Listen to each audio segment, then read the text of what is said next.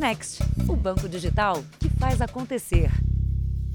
Boa noite. Boa noite.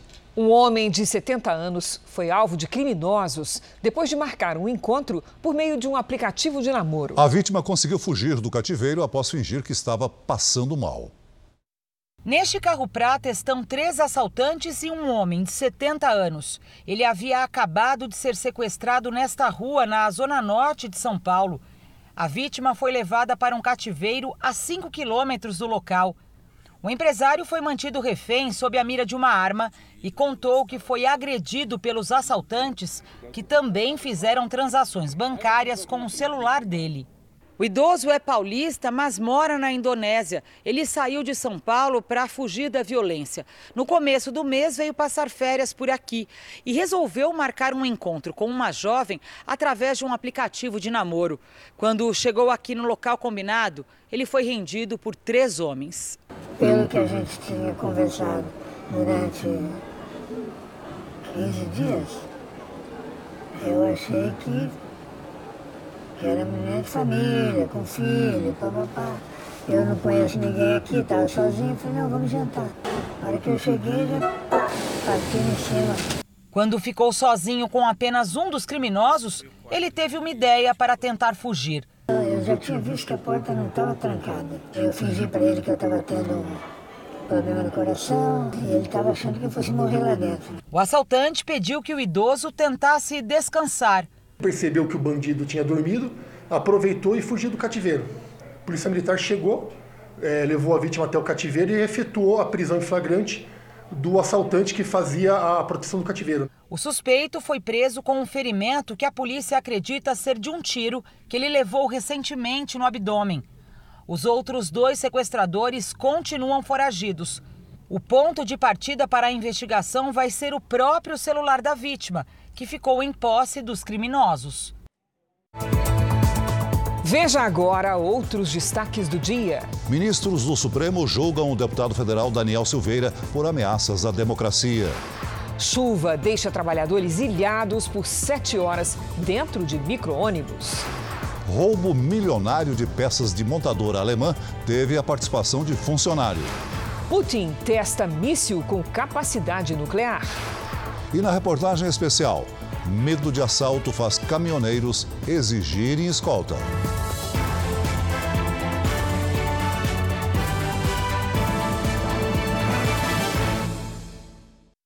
Oferecimento: Bradesco. Dinheiro na conta em três cliques pelo app.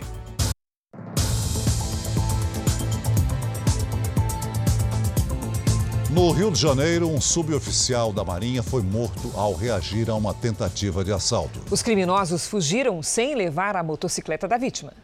É o tipo de coisa que a gente só sabe a dor quando a gente está passando. A gente não sabe o que falar para uma mãe que perdeu um filho. Eu não sei o que falar para o filho dele de 14 anos, o filho dele de 4 anos, que fez aniversário sábado passado. O desabafo é do cunhado do suboficial da Marinha, Fábio Rafael da Costa, de 42 anos.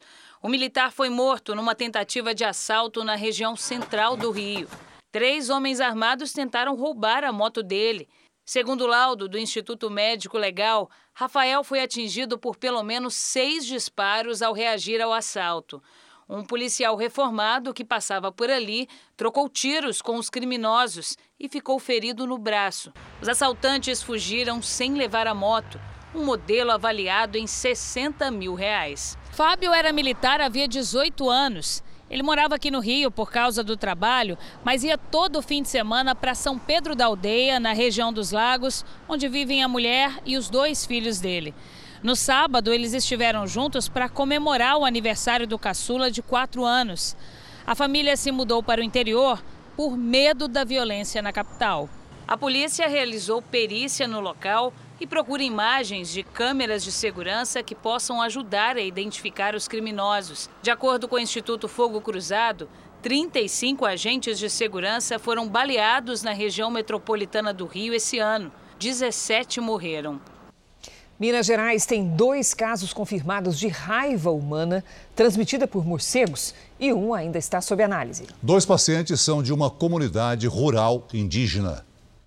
Uma indígena de 12 anos está internada na UTI de um hospital público na região central de Belo Horizonte. É o segundo caso de raiva confirmado no estado só neste mês. No dia 4 de abril, um menino de 12 anos, também infectado, morreu. Os dois vieram da tribo dos índios Machacali, em Bertópolis, a 650 quilômetros da capital mineira, na divisa com a Bahia. Um terceiro caso está em investigação. No último domingo, outra criança de 5 anos, também da zona rural de Bertópolis, morreu. Ela não apresentava sintomas da raiva humana. Mesmo assim, exames de sangue foram coletados e enviados para laboratório. O material ainda está em análise. Há 10 anos não havia registros de raiva humana no estado. Em todo o país foram 39 diagnósticos de 2010 até o ano passado. Cerca de mil moradores da região, onde as crianças contraíram a doença, estão sendo vacinados. Essas pessoas sofreram o acidente, elas não procuraram atendimento médico, elas não receberam a vacina e nós estamos acompanhando, mas é um quadro grave. A raiva humana é transmitida principalmente pela mordida de animais, como cães ou morcegos. A doença afeta o sistema nervoso, inflama o cérebro e pode levar à morte se o paciente não procurar atendimento médico rápido. Se a pessoa tiver contato com o vírus, numa mordedura de cachorro que não conhece bem ou que está com sintomas, ela tem que, primeira coisa, lavar com água e sabão. Na sequência, o mais rápido possível, procurar um atendimento médico, que aí, em alguns casos, vai ser com vacina, em alguns casos, com vacina e soro mas esse tem que ser feito de modo urgente. Vamos agora a um giro pelo país, ver como é que está a movimentação de saída para o feriado em algumas regiões. A repórter Caterina Achuti está no terminal rodoviário do Tietê, em São Paulo. Vamos saber com ela como é que está o movimento por lá. Boa noite, Caterina. Movimentado aí, hein? Boa noite, Cris, Celso. Boa noite a todos que nos acompanham. É isso mesmo, Cris movimentação intensa por aqui. Muitas pessoas deixaram para comprar a passagem aí de última hora, por isso, nesse momento, os guichês estão lotados, formando filas enormes. Essa é a maior rodoviária da América Latina. Entre hoje e amanhã devem passar por aqui, pelos terminais Barra Funda e Jabaquara, mais de 200 mil pessoas. E os destinos mais procurados são o interior de São Paulo, Litoral norte do estado, Rio de Janeiro, Curitiba, Belo Horizonte. Quem vai viajar deve chegar aqui com no mínimo meia hora de antecedência. Agora eu te mostro imagens da rodovia Castelo Branco, também em São Paulo. É uma das principais vias de acesso para o interior do estado e o fluxo de carros é grande, mas o trânsito flui muito bem. Amanhã o movimento também deve ser intenso, viu, Cris? Especialmente entre 7 horas da manhã e meio-dia. Cris, Celso. Obrigada, Caterina. Vamos agora ao Rio de Janeiro, nossa cidade maravilhosa, onde está o repórter Pedro Paulo Filho. Ele acompanha a movimentação no aeroporto Santos Dumont. Vamos saber com Pedro Paulo quantas pessoas devem circular por aí, ou Pedro Paulo indo, voltando de avião, como é que vai ser? Oi, Cris, uma boa noite para você, boa noite a todos. Olha, a previsão é que 255 mil pessoas passem pelos aeroportos aqui do Rio de Janeiro de hoje até a próxima segunda-feira. E pelos dados da Infraero, o Santos Dumont, de onde nós falamos agora, deve ser o segundo aeroporto do país com a maior estimativa de movimentação de passageiros durante o feriado. Serão quase 180 mil pessoas que devem circular por aqui nesse período, em 1.400 voos. Agora, os outros 16 aeroportos da rede Infraero no país também devem receber quase 600 mil passageiros nesse feriado de Tiradentes. Crise, Celso. Movimento voltando forte. Obrigada, Pedro Paulo. Então vamos a Minas Gerais, onde está a Gisele Ramos. Ela está na estrada que liga Belo Horizonte ao Espírito Santo. Olá, Gisele, como é que está o movimento aí na pista? Boa noite, Cris e Celso. Ao contrário do outro feriado, dessa vez o motorista não encontra dificuldades para ir à praia neste momento. O trânsito flui bem, apesar do movimento intenso de veículos. O tráfego também deve ser intenso na Fernão Dias, que dá acesso ao sul de Minas e ao estado de São Paulo. A previsão da Polícia Rodoviária Federal é que mais de 500 mil veículos passem por essa estrada durante o feriado prolongado o policiamento foi reforçado nas estradas do estado. De Belo Horizonte, Gisele Ramos. Valeu, Gisele. E vamos à Baixada Santista, um dos principais destinos dos paulistas. Quem está lá é o Marco Pagete. Ele está em Cubatão e tem mais informações sobre o trânsito. Boa noite, Marco. Boa noite, Cris e Celso. Aqui no Sistema Enxerto Imigrantes são esperados até 440 mil veículos sentido litoral. Esse sistema que liga a capital paulista à Baixada Santista todos esses veículos descendo a serra nesse feriado prolongado de Tiradentes. E o fluxo de veículos por aqui já é grande. No momento, há 21 quilômetros de trânsito intenso sentido litoral. A expectativa de maior movimento é amanhã e a recomendação é para os motoristas evitarem o horário de pico entre as 7 da manhã e as 4 da tarde. Segundo a Agência de Transportes do Estado de São Paulo, a Artesp, cerca de 4 milhões e 500 mil veículos devem circular pelas estradas paulistas nesse feriado. Cris, Celso. Obrigada, Marco. A Rússia testou hoje um míssil capaz de percorrer grandes distâncias e carregar armas nucleares. A notícia chega no mesmo dia em que os russos realizaram mais de mil ataques contra a Ucrânia. O prefeito de Mariupol, cidade portuária, que é objetivo estratégico dos russos, pediu para que todos os moradores deixem a região utilizando o corredor humanitário. A Rússia anunciou um cessar-fogo para que os soldados ucranianos que estão dentro de uma siderúrgica se rendam. O presidente ucraniano Volodymyr Zelensky afirmou que as forças do país não têm armas para impedir que os russos tomem a cidade. Segundo a ONU, mais de 5 milhões de ucranianos deixaram o país desde o início do conflito. Nesta quarta-feira, o presidente do Conselho Europeu, Charles Michel, se encontrou com o presidente Zelensky em Kiev, a capital do país. Os dois conversaram sobre uma possível entrada da Ucrânia na União Europeia e uma ajuda financeira ao país. Em uma demonstração de poder, a Rússia testou hoje um novo míssil balístico intercontinental. De acordo com a inteligência americana, o míssil pode ser equipado com mais de 10 ogivas nucleares. Segundo o Ministério da Defesa da Rússia, o presidente Putin afirmou que o teste fará quem ameaça a Rússia pensar duas vezes. A Giovana Rizardo explica agora onde aconteceram os ataques mais recentes da Rússia à Ucrânia. Boa noite, Giovana. Boa noite, Cris, Celso e a todos. O Departamento de Defesa dos Estados Unidos acredita que a Rússia enviou reforço de cerca de 11 mil soldados para a Ucrânia.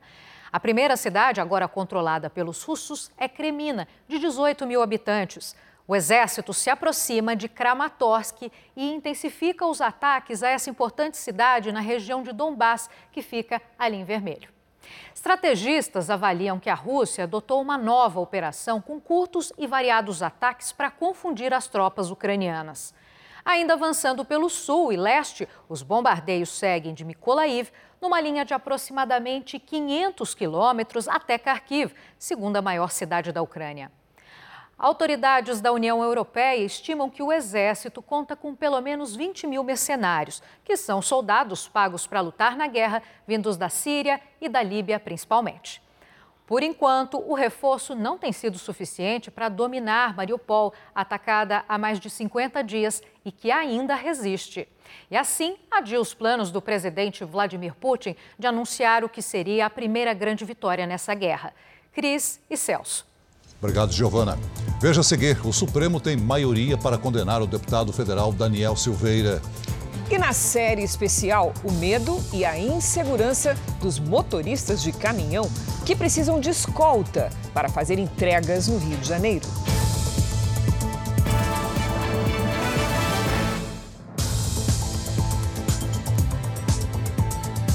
O presidente Bolsonaro confirmou hoje que solicitou à Organização Mundial do Comércio o livre trânsito de fertilizantes produzidos na Rússia, apesar das sanções impostas por países do Ocidente ao governo de Vladimir Putin. O presidente esteve em Rio Verde, em Goiás, cidade forte no agronegócio. No aeroporto, Bolsonaro foi recebido por apoiadores e depois fez um passeio de moto. O presidente não usou capacete em parte do trajeto. Bolsonaro entregou títulos de propriedade rural para quase 380 famílias. A meta do governo é entregar 50 mil títulos neste mês. Bolsonaro voltou a defender o armamento da população. Que a arma e em especial nos locais mais distantes, é a garantia da vida de vocês. E para todos nós aqui, não se esqueçam que povo armado jamais será escravizado. O presidente também deu detalhes do encontro que teve no início da semana com a diretora-geral da Organização Mundial do Comércio. Há três dias me procurou a presidente da Organização Mundial do Comércio. Ela veio pedir para nós, governador, alimentos. Nós não temos estoques. Eu aproveitei, dada a influência que ela tem, que não deixe que o fluxo de fertilizante seja interrompido em qualquer lugar do mundo. Mesmo com as sanções impostas por países ocidentais contra a Rússia por conta da guerra na Ucrânia, o Brasil deve receber fertilizantes suficientes para uma safra normal de alimentos este ano. São esperados para as próximas semanas 24 cargueiros com fertilizantes produzidos pelos russos, que são um dos maiores exportadores do produto no mundo. Nos bastidores, o presidente Jair Bolsonaro tem dito que isso é um reflexo da viagem dele à Rússia pouco antes do início da guerra. A economia brasileira cresceu 0,6% em fevereiro e já acumula 1 trilhão e 300 bilhões de reais no primeiro bimestre do ano. Os dados são da Fundação Getúlio Vargas. Em fevereiro, a atividade econômica brasileira foi impulsionada principalmente pelo setor de serviços, que inclui o comércio. Esse é um dos destaques do portal R7. Para ler essa e outras notícias, acesse r7.com. Um relatório preliminar sobre a queda do Boeing 737, acidente em que 132 pessoas morreram na China no mês passado, revelou que os pilotos não responderam à torre de comando. De acordo com os documentos, a tripulação perdeu contato com a torre já na primeira queda de altitude da aeronave. A investigação também concluiu que não houve nenhum problema envolvendo o modelo do avião. O Boeing viajava pelo interior da China quando despencou na vertical em uma região montanhosa. Ainda não é possível esclarecer a causa do acidente. Veja a seguir o resgate dos trabalhadores ilhados num micro-ônibus durante a chuva na Bahia. E na série especial, a dura realidade que motoristas de caminhão enfrentam no Rio de Janeiro. Algumas empresas de transporte exigem escolta para fazer entregas.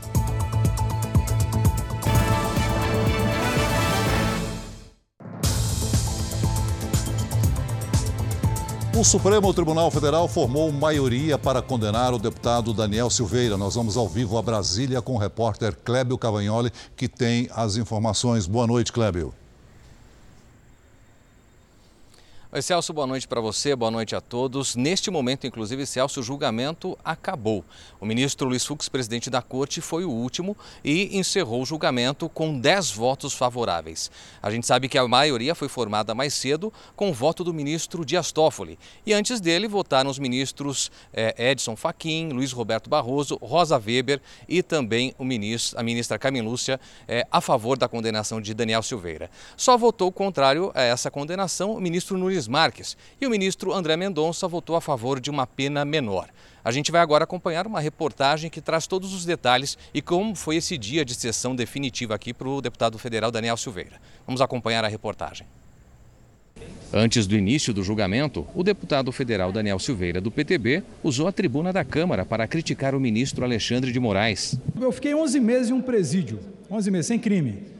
Mas eu acho que eu estava mais livre, porque o menor presídio do mundo é a toga do ministro Alexandre de Moraes, que só cabe um marginal. Silveira foi até a sede do Supremo, acompanhado pelo também deputado federal Eduardo Bolsonaro, para assistir ao julgamento, mas não pôde entrar no plenário.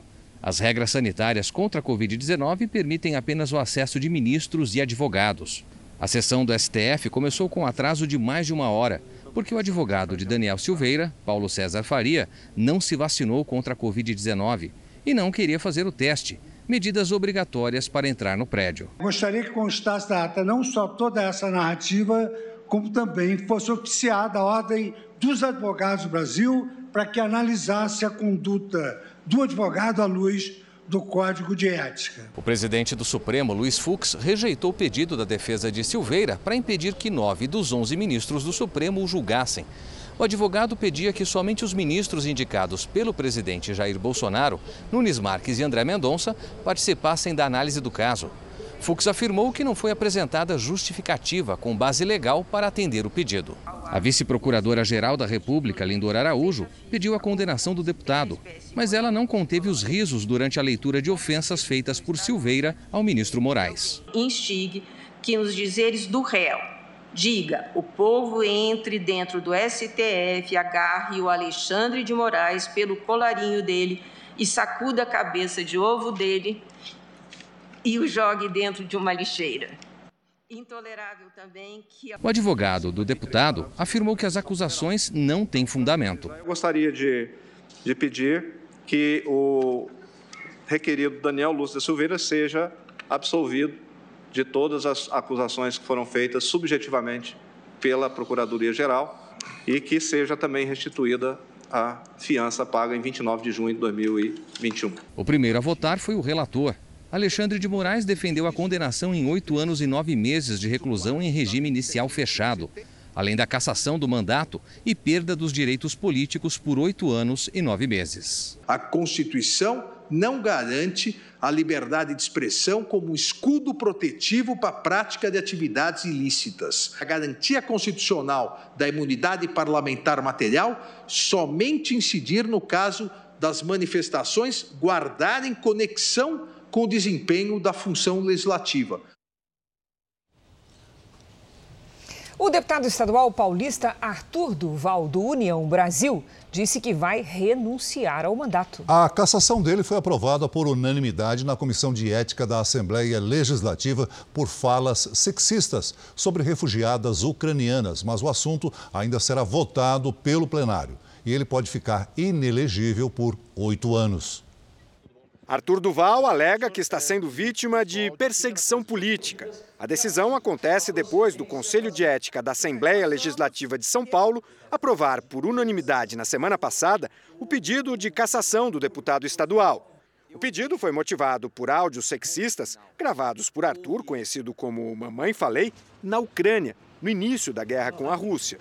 Além das falas sexistas, o Ministério Público Federal também investiga se ele participou da fabricação de bombas caseiras na Ucrânia.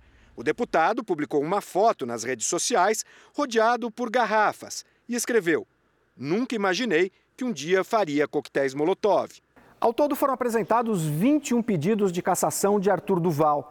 Para que a perda do mandato aconteça, basta que a maioria simples dos deputados vote a favor da cassação algo que é tido como certo aqui na Assembleia Legislativa.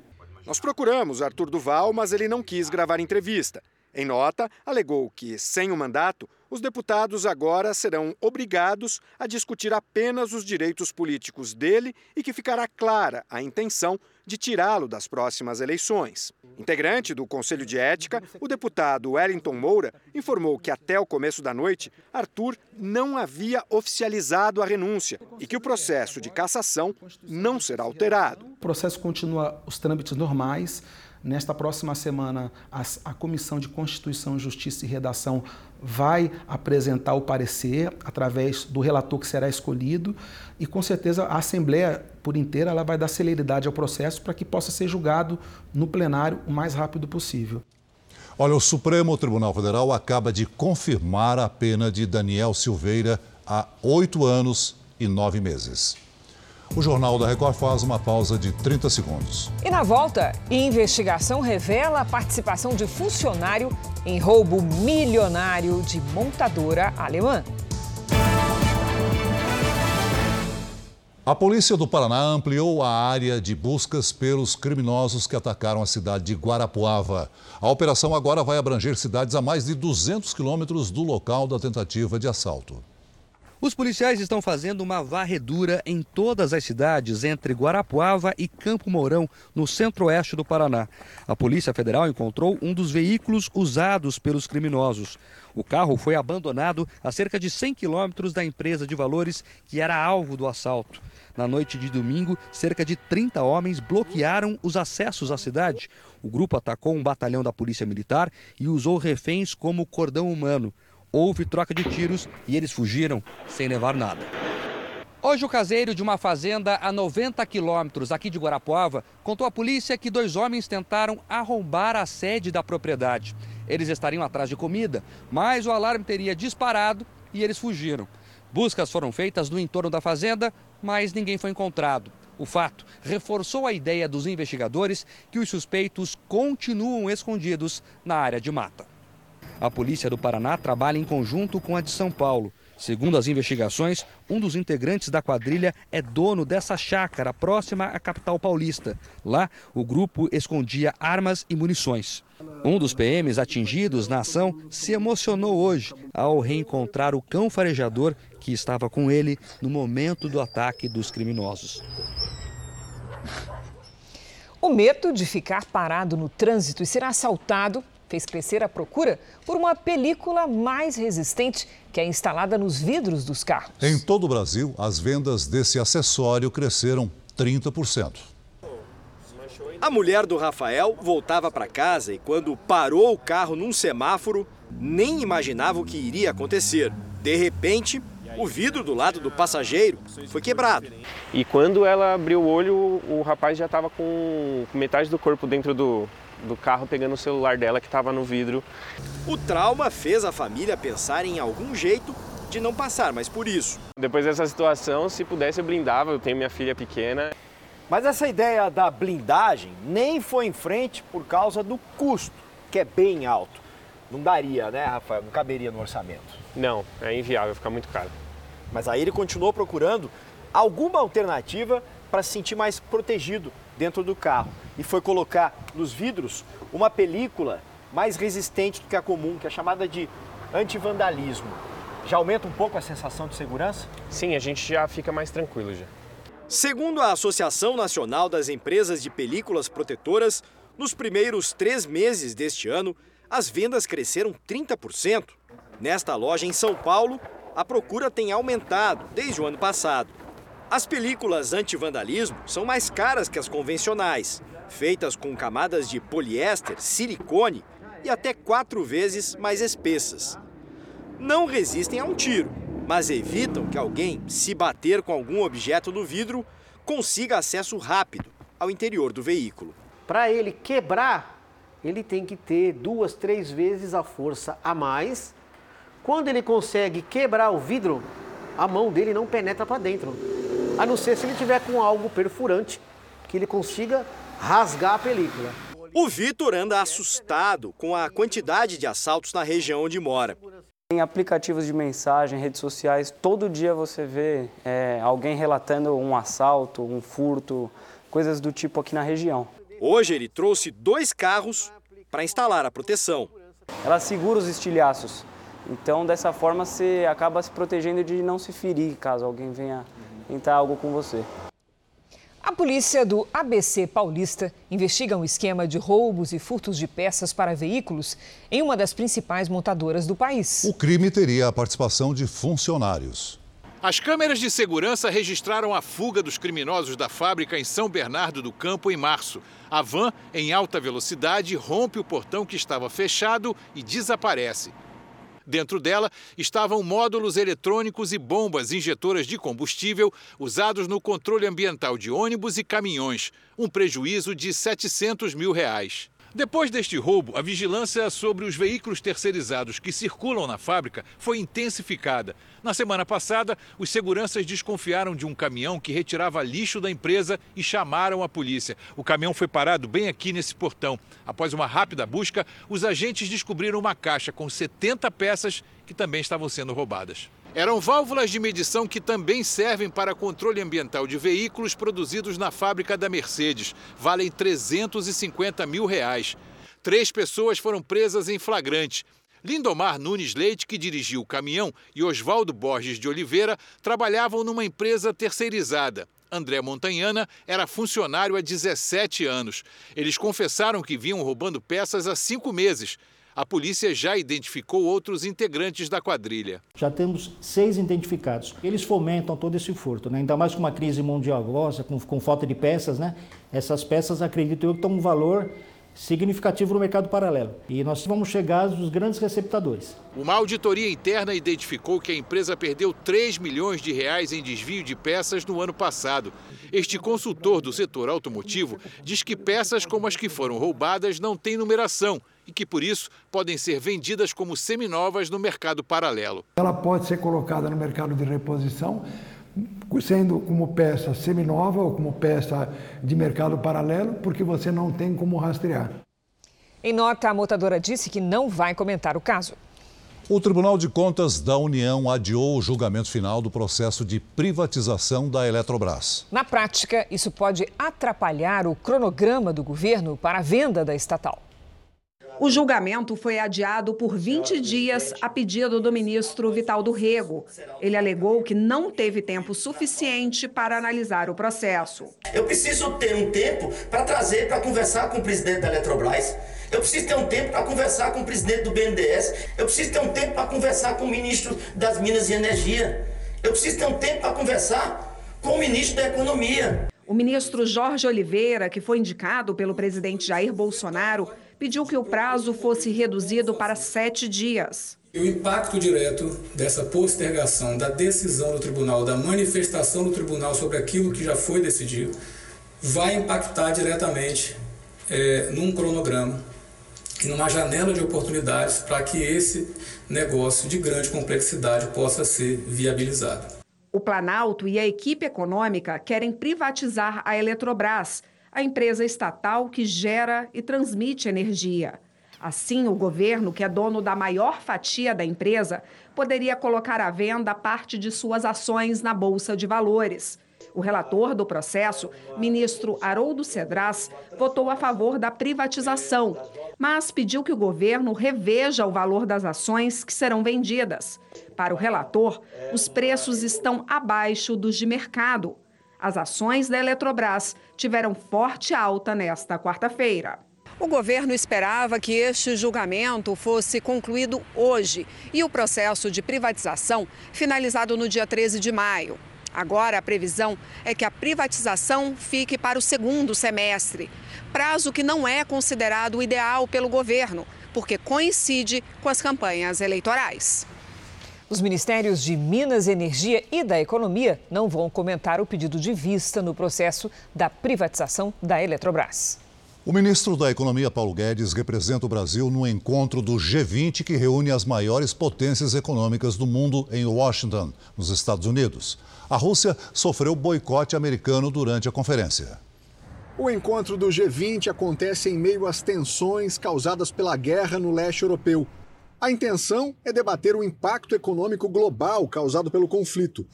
A reunião não foi aberta à imprensa.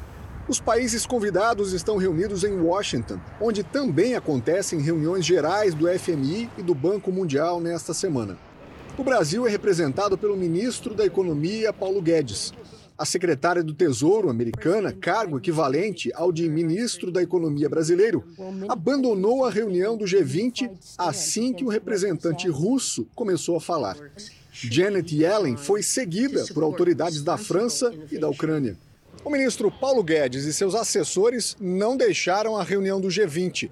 Aqui em Washington, Guedes reforçou que o Brasil é contra a invasão da Rússia à Ucrânia mas também afirmou que o Brasil é contrário às sanções econômicas decorrentes da guerra. Guedes declarou que o Brasil é a favor do diálogo com a Rússia para negociar o fim do conflito. Nos Estados Unidos, o ministro da Economia ainda se reuniu com autoridades de Singapura. Em Salvador, a chuva não dá trégua há cinco dias. Já foram registrados mais de 100 deslizamentos de terra. Cerca de 320 pessoas estão desabrigadas ou desalojadas. O vento forte arrancou árvores centenárias em vários bairros da capital baiana. Uma delas caiu sobre este ônibus. O mar ficou tão agitado que mal dava para ver a faixa de areia. Nas ilhas da Baía de Todos os Santos, a maré avançou ainda mais e atingiu as casas. As rajadas de vento passaram de 40 km por hora. Na região metropolitana, os 12 passageiros deste micro-ônibus ficaram ilhados por quase sete horas.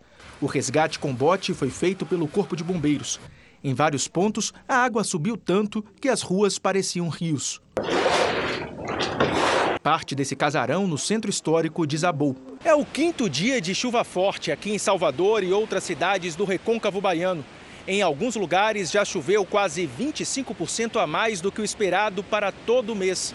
O Centro Nacional de Monitoramento e Alertas de Desastres Naturais colocou a região em estágio de nível alto para deslizamentos. Foram mais de 100 só nesta quarta-feira. Essa encosta cedeu na madrugada e o barro invadiu a casa de Dona Maria, que agora está sem ter onde morar. Eu não acredito no que eu estou vendo. É horrível. Das 11 sirenes de alerta da capital baiana, nove já foram disparadas. Quando elas tocam, os moradores têm que deixar as casas imediatamente. Além da capital baiana, cidades da região norte também registraram temporais. Porto Velho, em Rondônia, por exemplo, teve a chuva mais forte dos últimos 50 anos. Vamos conversar com a Lidiane Sayuri. Boa noite, Lid. Como é que vai ficar o tempo no feriado? Vamos lá, Cris. Boa noite para você, Celso. Para quem nos acompanha, olha, em Porto Velho o risco de temporais é menor, mas em Salvador o alerta continua. Toda a metade norte do país está coberta por nebulosidade. Na costa da Bahia, uma frente fria estacionada no oceano mantém as nuvens de chuva. Com o solo encharcado, o risco de deslizamentos é muito alto nos próximos dias. O feriado de quinta-feira será de temporais também, nos estados da região norte, principalmente no Amazonas, em Roraima e no Pará. Previsão de chuva isolada em algumas cidades do interior do Rio Grande do Sul e de Santa Catarina. Nas áreas claras do mapa, aí sim, tempo firme e seco.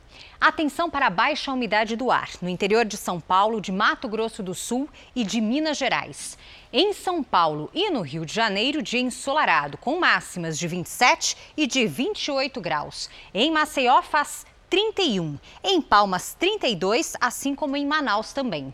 Em Foz do Iguaçu, no Paraná, é bom visitar as cataratas pela manhã, porque à tarde tem previsão de chuva, máxima de 26 graus. Em Paraty, no litoral fluminense, praia garantida com 28 graus. Em Bonito, Mato Grosso do Sul, a dica é aproveitar para flutuar nos rios, calor de 33.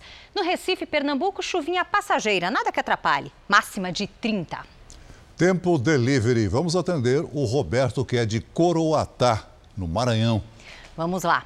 Oi, Roberto. Feriado prolongado com tempo abafado e chance de chuva a qualquer hora. Até sábado faz pelo menos 30 graus. Agora é a vez da Rosimeire de Taubaté, interior de São Paulo. Rosimeire aí na tela se refrescando, hein, Rosimeire? É isso mesmo que você vai poder fazer no seu feriado. Feriado com sol, calor e tempo muito seco. A quinta começa com 15 graus e à tarde faz até 27. Na sexta, máxima de 30 e no sábado, olha só, até 31. Participe também do Tempo Delivery pelas redes sociais. Mande a sua mensagem com a hashtag você no JR. Boa noite, gente. Até amanhã, Até amanhã Lid. Até amanhã, Lid. Autoridades de saúde investigam casos de hepatite aguda em crianças. A doença misteriosa já se espalhou por pelo menos cinco países europeus e também foi identificada nos Estados Unidos e em Israel. Os casos foram diagnosticados em crianças entre 1 e 6 anos de idade. Nos registros, a hepatite aguda, que é uma inflamação no fígado, não apresenta os vírus habituais, que causam as infecções dos tipos A a E. Pelo menos sete países reportaram os casos. O mais recente deles, Israel, já contabiliza 12 doentes, além dos Estados Unidos, com nove, e regiões da Europa, como Irlanda, Dinamarca, Holanda e Espanha, que têm pelo menos oito casos. No Reino Unido, onde foi registrado o primeiro, já são cerca de 74 pacientes. Pelo menos seis crianças britânicas tiveram que realizar transplante de fígado. Outras duas também passaram pelo procedimento em território americano. Muitos dos pacientes com esse tipo de hepatite testaram positivo para a Covid-19 nos últimos meses. Pesquisas tentam entender se existe alguma relação entre as duas doenças. A gente sabe que o coronavírus provoca uma inflamação no fígado, principalmente em adultos. Em criança, não tão frequente, mas pode acontecer. Casos leves de hepatite são comuns em crianças após uma série de infecções virais. Mas, de acordo com especialistas, o que está acontecendo é bem diferente. O Centro de Controle de Doenças aqui da Europa e a Organização Mundial da Saúde estão monitorando a situação. O alerta é para que os pediatras estejam atentos aos possíveis sintomas da hepatite nas crianças. Algumas chegaram a apresentar pele amarelada, dor abdominal, diarreia e vômitos. Higiene, lavar as mãos é fundamental nesse momento. Lavar os alimentos de uma maneira adequada é fundamental nesse momento. Apesar de normas rigorosas para evitar que o coronavírus se espalhe na China, o crescente aumento das infecções e mortes desperta dúvidas em relação à política de tolerância zero daquele país. Moradores ajoelhados protestam contra os agentes de segurança. Outros são levados à força na frente da multidão em desespero. Cenas raras de protesto gravadas em Xangai, a maior cidade chinesa com 25 milhões de habitantes, onde a maioria está em confinamento há quase um mês. Foram sete mortes nesta quarta-feira e quase 19 mil casos, muitos assintomáticos. Na China, nem metade da população acima dos 70 anos tem um esquema de vacinação completo com as três doses. E lá, o sistema de saúde usa apenas um tipo de vacina de vírus inativado, o que reduz a proteção. O Partido Comunista Chinês alega que o mais importante é a vida da população e não as questões econômicas. O pequeno número de mortes serve como argumento político para garantir o terceiro mandato do presidente Xi Jinping nas eleições previstas no final do ano. Nesta quarta, o país liberou 4 milhões de moradores do confinamento em Xangai. Mas a maioria ainda não pode sequer sair de suas casas. Enquanto alguns passam fome e necessidade, outros são levados aos centros de quarentena, onde até o papel higiênico é controlado. O certo é que, mesmo cidades como Tóquio, que nunca confinaram seus moradores, registram hoje números menores de infecções do que Xangai. A produtora do filme, que estava sendo gravado quando o ator Alec Baldwin matou acidentalmente a diretora de fotografia Halina Hutchins, foi multada no equivalente a 630 mil reais. Autoridades do estado americano do Novo México, onde o filme estava sendo rodado, justificaram a punição pela falta de segurança no set de filmagem. Em outubro do ano passado, Baldwin disparou uma arma carregada durante as gravações. O acidente causou a morte de Halina Hutchins e feriu o diretor. Agora nós voltamos com o Clébio Cavagnoli, em Brasília, que acompanha a condenação do deputado federal Daniel Silveira a oito anos e nove meses de prisão pelo Supremo. Clébio, já se sabe quando começa a cumprir a pena o deputado? Olá, Celso, Cris, novamente. Ainda cabe recurso, viu, Celso? Ele tem os chamados é, embargos de declaração, que são recursos em que o réu, né, ou o condenado, pode questionar pontos dos votos dos ministros. Mas isso não tem poder para mudar o resultado. No fim das contas, ele pode questionar alguma coisa, mas é, terá de cumprir esse período de prisão, inicialmente em regime fechado, além de pagar a multa de 212 mil reais. Vale também lembrar que não precisa de referendo da Câmara. Os deputados não precisam aprovar não é, a prisão do deputado, uma vez que ele já é condenado condenado. E também que com essa condenação ele fica fora da disputa eleitoral, perde os direitos políticos e passa a ser enquadrado na lei da ficha limpa. Volto com você, Celso. Obrigado, Clébio. O Jornal da Record faz uma pausa de 30 segundos. E na sequência, na série especial, os caminhoneiros que exigem escolta para transportar carga de alimentos. No Rio de Janeiro, motoristas de caminhão não têm coragem de entrar na cidade durante a noite por causa da violência. E para fazer entregas, muitas transportadoras exigem até escolta. Na série especial de hoje, você vai ver como muitos itens roubados pelas quadrilhas vão parar no comércio popular da segunda maior cidade do país.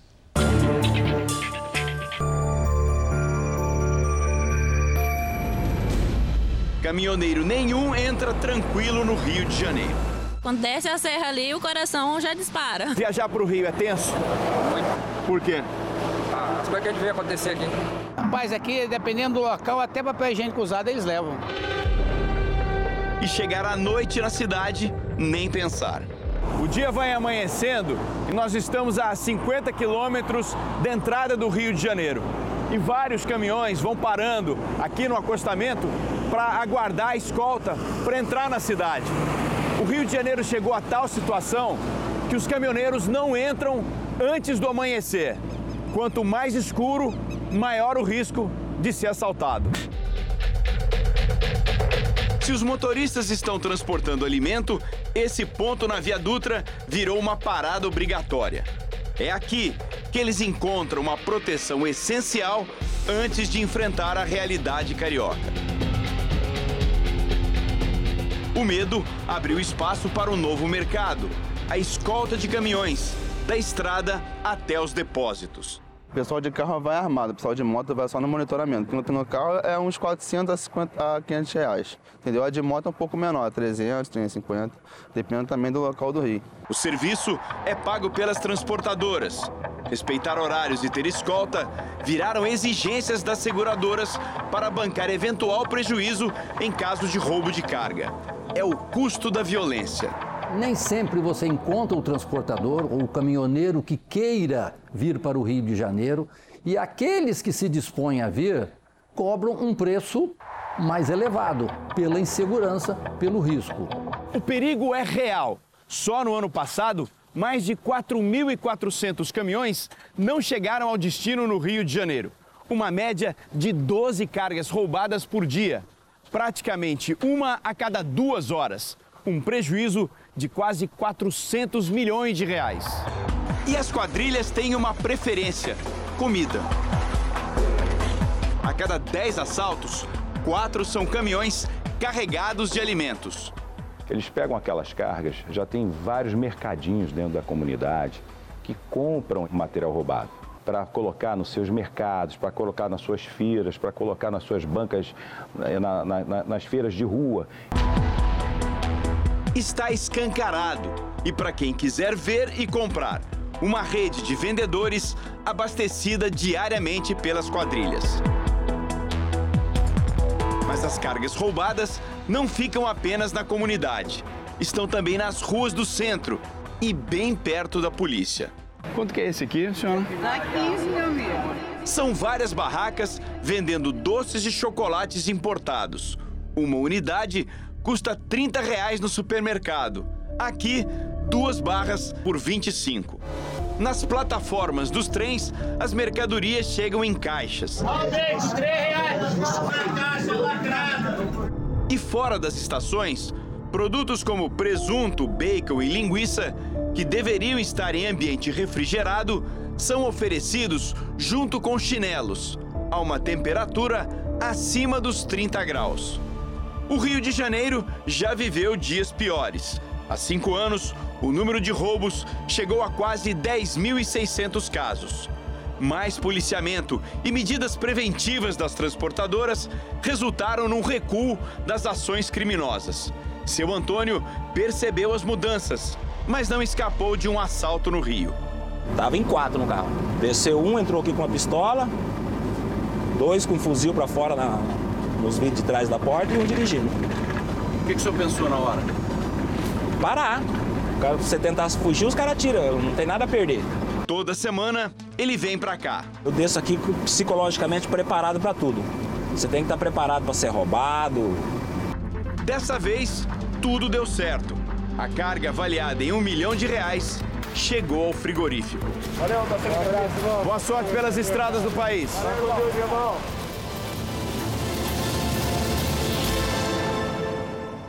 A concessionária Supervia, que administra os trens no Rio de Janeiro, disse que fiscais e a Polícia Militar são responsáveis por coibir a venda ilegal de mercadorias roubadas. E a PM informou que nos últimos seis meses apreendeu 7.800 produtos de procedência irregular dentro dos trens. O Jornal da Record termina aqui. Outras informações na nossa edição da meia-noite e meia. Fique agora com Reis e logo em seguida você assiste a Jesus, a série. Eu espero você amanhã. Até lá. Boa noite.